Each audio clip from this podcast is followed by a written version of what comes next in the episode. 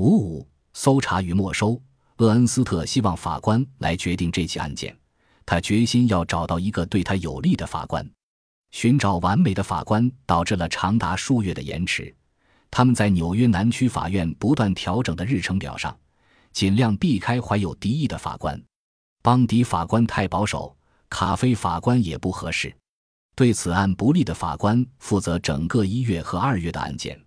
厄恩斯特愿意等待一个对他有利的法官，也许是帕特森法官或诺克斯法官。但厄恩斯特真正想要等的是乌尔西法官。过往记录显示，他裁决淫秽案件时开明宽大。事实上，正是乌尔西法官让斯托普斯博士的婚姻之爱和避孕法合法化。在第一项裁决下达后，渴望结交朋友的厄恩斯特送给乌尔西法官一本他自己的有关反淫秽法的签名书。那是一本伪装成礼物的简报拼贴成的书，即便法官读了它，也不能完全被说服。乌尔西断然拒绝了厄恩斯特对第一修正案的辩护两次，但是他是一个有文化素养的人，一个读者，一个真爱文学、热爱文字的人。当他在《婚姻之爱》一案中斟酌“淫秽”一词的含义时，厄恩斯特注意到他压根不屑参阅希克林准则，而是直接去查牛津英语词典。然而，审判的日程表并不配合。一九三三年三月。地方检察官办公室通知厄恩斯特、伍尔西和诺克斯，这几个月都排不上。负责四月和五月案件的法官对形势都不太有利。五月末，考克斯法官出于某些未指明的技术原因而拒绝听取这个案件。几个月一直停留的坏运气，需要的不仅是耐心，还有山姆·科尔曼的合作。这不是他们第一次在法庭上会面。在厄恩斯特辩护斯托普斯婚姻之爱的续集《激情永恒》时，正是科尔曼代表政府的立场，并且他似乎对厄恩斯特的胜利很满意。到了1933年，科尔曼和厄恩斯特几乎成了朋友，而厄恩斯特即将测试他们这份友谊。六月上旬的一天，科尔曼碰巧看到了《纽约时报》的头条：尤利西斯的禁令之战即将再次打响。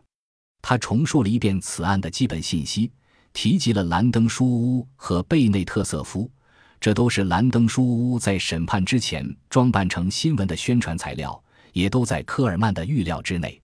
但是深入文章内部，科尔曼发现了这则新闻的真正价值所在。昨日获悉，瑟夫已赢得了初步的胜利，一本《尤利西斯》被批准入境，这是一九三零年关税法案的特例。科尔曼狂怒，该法律包含一项规定：如果财政部承认一本禁书是文学经典，那么这本书就可以获准入境。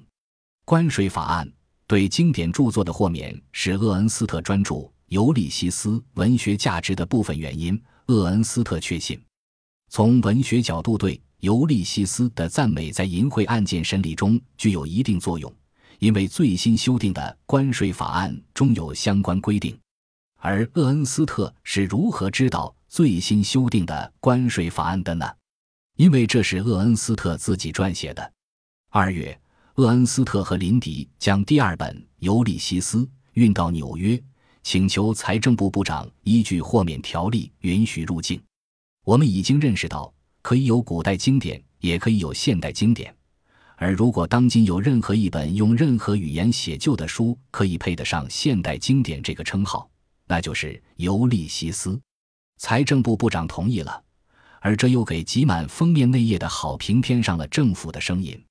科尔曼觉得自己中了埋伏，厄恩斯特和林迪背着他私自请愿，而他的办公室花了几个月的时间帮助被告团队拖延时间，躲过一个又一个法官。厄恩斯特又让地方检察官办公室的人看起来像傻瓜了。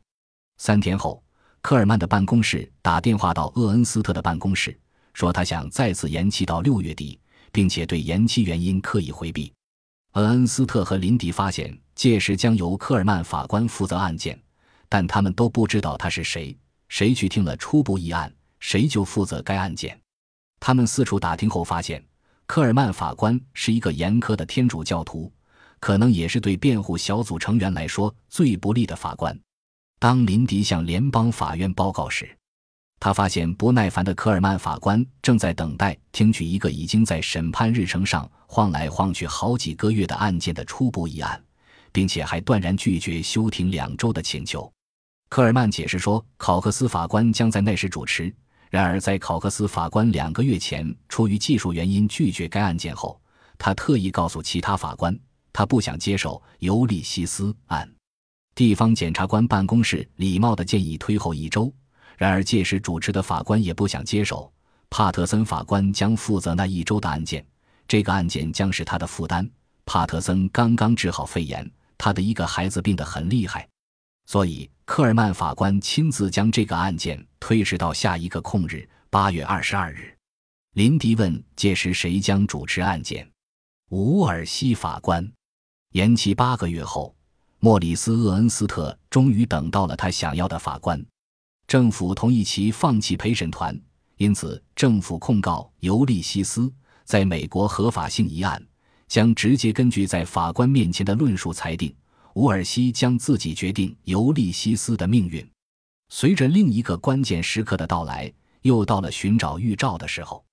西尔维亚比奇最近听说，教皇无意中祝福了一本藏在祈祷书下的尤利西斯，不清楚这是吉兆还是凶兆。兰登书屋悲云不断，瑟夫和克洛普夫听到传言说，第五大道上一个臭名昭著的盗版商即将利用审判所带来的宣传效果，制作快速又廉价的版本。此版本在尤利西斯合法化当天就将出现在市面上，甚至比那更早。瑟夫问厄恩斯特：“我们能否给他写封信，恐吓要用禁令处置他，并且所有的盗版尤利西斯？”一出印刷厂就会被我们没收。若是说盗版的威胁还不足以令人不安的话，兰登书屋开始收到可疑信件。先生们，请把你们的书单用私人封面装订寄给我，并将你们出版的其他淫秽书一并寄来。我对你们最精彩、最淫秽的那本书感兴趣，麻烦用私人封面寄过来。克劳德·巨布莱克，敬上。这封信就像低劣版的康斯托克诱捕信，因为太像淫秽真迹的陷阱，所以实际上它不可能会是淫秽诱饵。这是在开玩笑吗？还是法律陷阱？回应布莱克先生的清单要求，等于承认兰登书屋是一个色情读物出版社。